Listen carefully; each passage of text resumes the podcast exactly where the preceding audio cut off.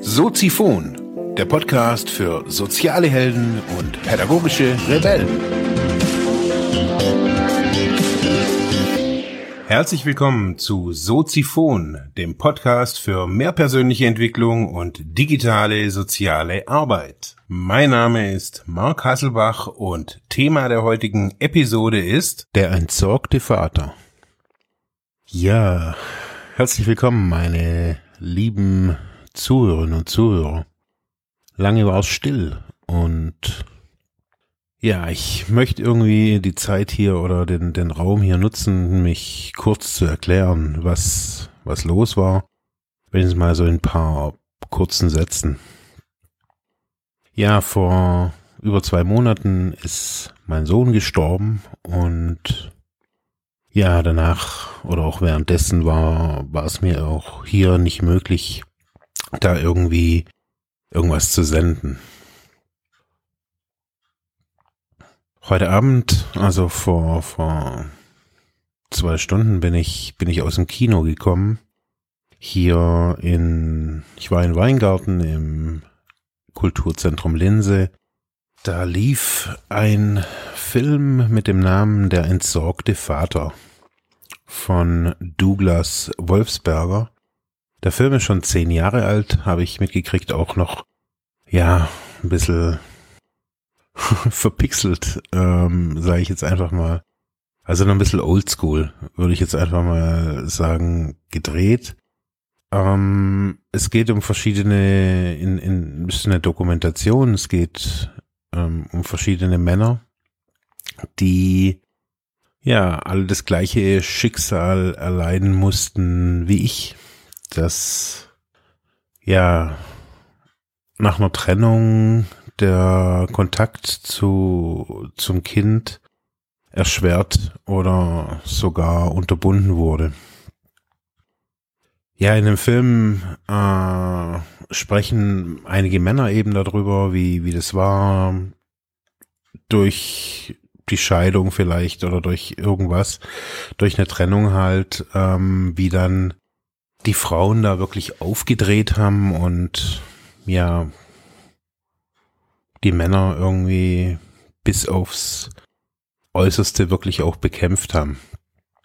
Die Frauen haben hier in Deutschland auf jeden Fall lange Jahre, aber auch immer noch ähm, den, die staatlichen Institutionen im Rücken. Also die Frau ist da sehr geschützt.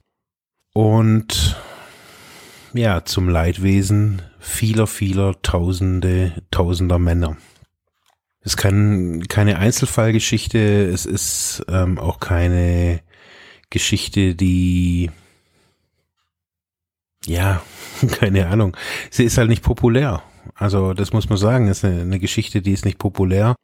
Auch wenn der Europäische Recht, äh, Menschenrechtshof ähm, die deutsche Bundesregierung da auch schon mehrfach wohl ermahnt hat, ähm, ist die Situation nach wie vor so, dass Frauen einfach ja in den meisten Fällen die Kinder zugesprochen kriegen. Ähm, es gab natürlich irgendwie da Verbesserungen, also das wurde da jetzt auch im, im Film natürlich gezeigt, aber eben ja die Grundsituation für Männer ist einfach nach wie vor schlecht. Ob verheiratet oder ähm, nicht verheiratet, würde ich jetzt mal so im Großen und Ganzen sagen, ist es einfach schwierig. Wenn die Frau auf Krawall aus ist. Ja. Der Film war irgendwie, war irgendwie schwierig, so für mich so den anzugucken. Ich wusste irgendwie nicht so, worauf ich mich einlasse. Das, ähm, ich habe die Information zu diesem Film äh, vor ein paar Wochen gekriegt und habe da so gedacht, okay, hey, das ist ja eigentlich dein Thema, irgendwie der entsorgte Vater. Jetzt auch im Rückblick nochmal durch ähm, den Tod meines Sohnes. Ja, ist diese ganze Geschichte natürlich nochmal ultra präsent bei mir. Irgendwie dieses Thema Vater sein, was, was bedeutet es, was hat es jetzt irgendwie schon in der Vergangenheit für mich bedeutet? Was hat es vielleicht auch irgendwie mit, mit dem Tod äh, zu tun und ja, was hat es natürlich unterm Strich mit mir zu tun?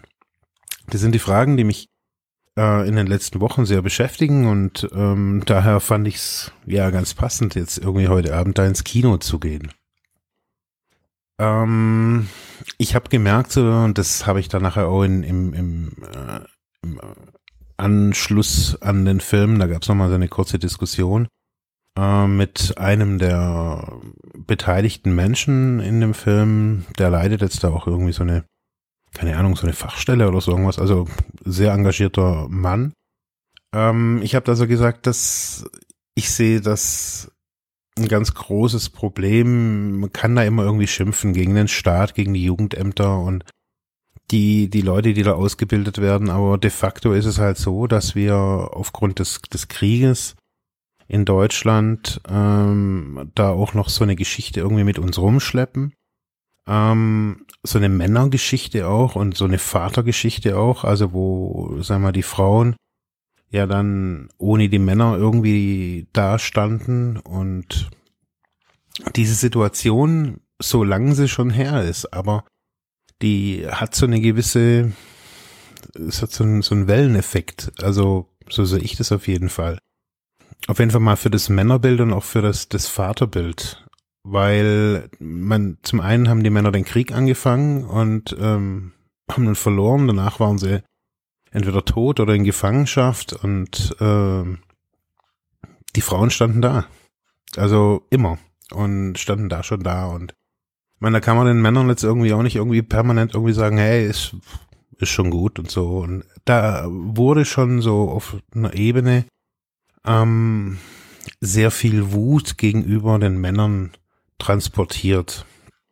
Das heißt, die nachfolgende Generation ist natürlich eben ohne Männer aufgewachsen, ohne Vater aufgewachsen und ähm, dadurch natürlich mussten die Frauen teilweise beide Rollen übernehmen, sofern das irgendwie auch geht, aber es hat natürlich auch so eine Art Vaterkraft gefehlt. Also vielleicht hatten die Frauen ja irgendwie dann später nochmal einen Mann oder so, aber erstmal haben ich nenne es gerne, hat die Vaterkraft auf jeden Fall gefehlt. Und das Bild des, des Mannes war auch nicht gerade prickelnd, also zu der Zeit. Also da gibt es viele, viele Interviews auch, äh, die man sich da mal angucken kann. Also ich habe da echt viel schon gesehen, auch in Dokus und alles Mögliche. Also es ist eigentlich verheerend, wie, wie dieses Bild dann so der Nachkriegsgeneration, äh, das Männerbild irgendwie dargestanden ist. Gleichzeitig so in dieser Zeit oder so ein bisschen später kam, auch durch, sagen wir, 68er Bewegung, dieses ganze Gedöns kam da natürlich auch eine Frauenbewegung an Start, die ja bis heute ultra stark ist. Also Frauen haben sich da emanzipiert und ähm, ja, auch das Bild der Mutter hat sich wiederum gewandelt. Das kann man jetzt alles für gut oder schlecht empfinden, aber ich sehe halt so, dass da ein, ja, ein großer, ein großer Generationenstein noch da hängt, weil wir Männer einfach auch nicht wirklich, auf, also oftmals gar, total überfordert sind, auch mit teilweise auch diesen starken Frauen. Da mag ja in der Vergangenheit bei vielen Frauen auch nicht immer irgendwie alles gerade gelaufen sein, aber unterm Strich empfinde ich auf jeden Fall, oder so nehme ich das wahr, Frauen als eine ja als die stärkeren Parts in unserer Gesellschaft immer wieder war. Auch wenn die Männer da irgendwie nach außen immer einen auf dicke Hose machen, aber ähm, unterm Strich finde ich, und das nehme ich äh, jetzt auch aufgrund meiner Biografie, habe ich das gesehen in, äh, in der Drogenszene, ähm, in Jobs äh, und, und, und, und, und. Ich finde, Frauen sind einfach zäher. Also Frauen, man nicht ohne Grund kriegen Frauen Kinder zur Welt. Also so sehe ich das. Auf jeden Fall haben sich die Frauen halt emanzipiert und die Männer sind da halt irgendwie, keine Ahnung, in Vergessenheit geraten. Und wenn ich mir jetzt heute das Männerbild in, in der Gesellschaft so angucke, so da jammert jede Frau rum. Also, äh, ich will so und so einen Mann, aber man, die wachsen halt, diese Männer, die, die, die die Frauen heute wollen, die wachsen halt auch nicht auf die Bäume. Das heißt, unterm Strich müssen sie natürlich dann irgendwie nehmen, was sie kriegen. Wenn ihnen der nicht passt, zack, wird er abgesägt und ähm, kann irgendwie das Weite suchen und wird dann eben auch bekämpft mit allen, mit allen Mitteln. Also ich habe das am, am eigenen Leib äh, erlebt, wie, wie, wie mächtig da, das sind ja dann gar nicht mal nur die Frauen, die da irgendwie, das ist vielleicht dann diese, die, diese Mütter, die, die sind vielleicht dann irgendwie der, die Initiator vielleicht für was, das müssen sie ja dann sein, aber unterm Strich ähm, spielen da alle mit. Also in meinem Fall hat da das komplette Jugendamt mitgespielt und gegen mich. Also ich weiß, ich war drogenabhängig und das steht natürlich nicht so positiv da. Aber wenn man es immer so schön in den, in den Lebensläufen so liest oder in den Zeugnissen, er hat sich stets bemüht. Also ich war von Anfang an bin ich quasi immer bestrebt gewesen, diese Drogenabhängigkeit irgendwie in den Griff zu kriegen, aufzuhören oder wie auch immer man dazu sagt. So.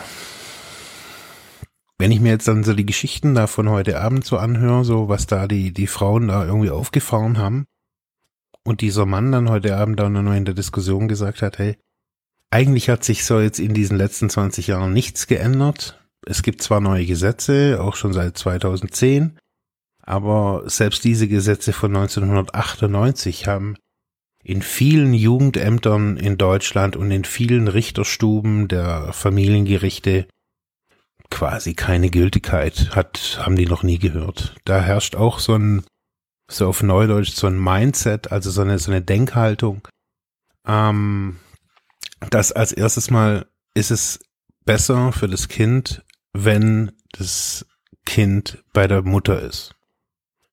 Das mag in meines Erachtens auch in den meisten Fällen zutreffen, weil Männer einfach auch irgendwie, klar, durch vieles auch irgendwie vielleicht auch anders gepolt sind, aber ich finde nicht nur, dass das Kind ein Recht auf das, auf den Vater hat, und zwar auf den, erstmal in den ersten Jahren auf den biologischen Vater.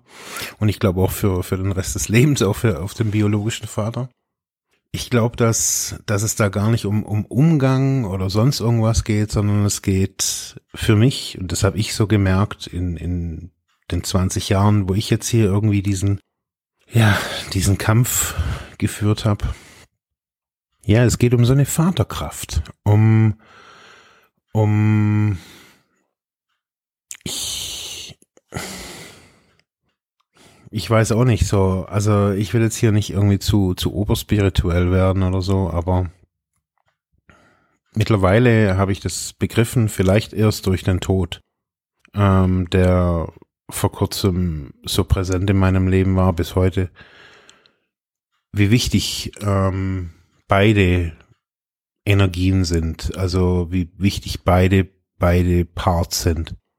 Und heute Abend haben die war in dieser Diskussion, fand ich äh, wirklich bemerkenswert, wie, wie, wie das äh, da dann so aufkam. Er sagte, wenn die Kinder von, von klein auf, also schon im Babyalter, ähm, ihren Vater verleugnen müssen. Also wenn die Mutter sagt, der ist nicht gut, das ist ein Arschloch und das ist, da sollst du nicht hin und bla, also wenn sie quasi diesen Teil, diesen, diesen einen Teil, ja, negieren müssen oder der ist dann nicht gut, dann ist es so, dass nicht nur biologisch, sondern auch psychologisch und geistig und seelisch ähm, dieser kleine Mensch ein Teil von beiden ist. Und somit, ja, dieses kleine Kind die Hälfte von sich selbst verleugnen muss. Und das über jeden Tag 24 Stunden. Und als er das so vorhin so gesagt hat, so in dem Film und auch danach nochmal, dann, ich habe wirklich gemerkt, so wie es mir kalt den Rücken runterlief, weil ich das dann so bei meinem Sohn gesehen habe, so weil genau das dieser Kampf war. Dass ich immer der Trottel bin, dass ich immer der, ich bin der, der nicht zahlt oder ich bin der Drogenabhängige oder ich bin immer der, der irgendwas nicht auf die Reihe kriegt. Und das hat er 20 Jahre gehört, dass ich quasi, ja, der Arsch bin. und somit die Hälfte von ihm auch Arsch ist, sozusagen. Und das ist schon irgendwie heftig, so, wenn man, wenn man das permanent irgendwie vorgesetzt kriegt, so immer wieder so gebetsmühlenartig, vielleicht nicht irgendwie immer nur an der Tagesordnung, aber so unterm Strich, das macht ein Mensch mürbe, das macht ein Mensch krank. Und der hat es heute Abend wirklich schön gesagt. Er hat gesagt, da, da wachsen dann einfach auch kranke Kinder hoch.